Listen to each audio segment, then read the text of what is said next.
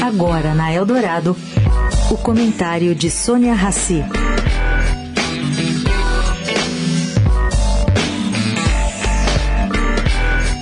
Gente, os países da comunidade europeia começam a externar publicamente a grande preocupação com falta de energia. Falta de energia essa que é resultado da guerra da Rússia contra a Croácia.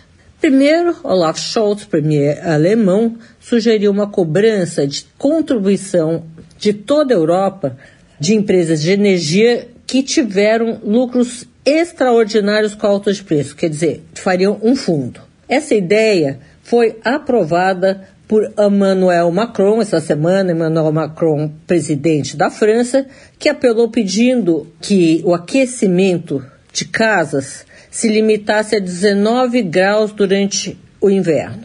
Seria a única maneira, segundo Macron, de evitar cortes de energia. Pois é, caro ouvinte, Poucos imaginavam que a guerra iria durar tanto tempo, afetando todos que de alguma forma dependem de produtos exportados pela Rússia ou pela Ucrânia. A Europa, cá entre nós, é a mais atingida.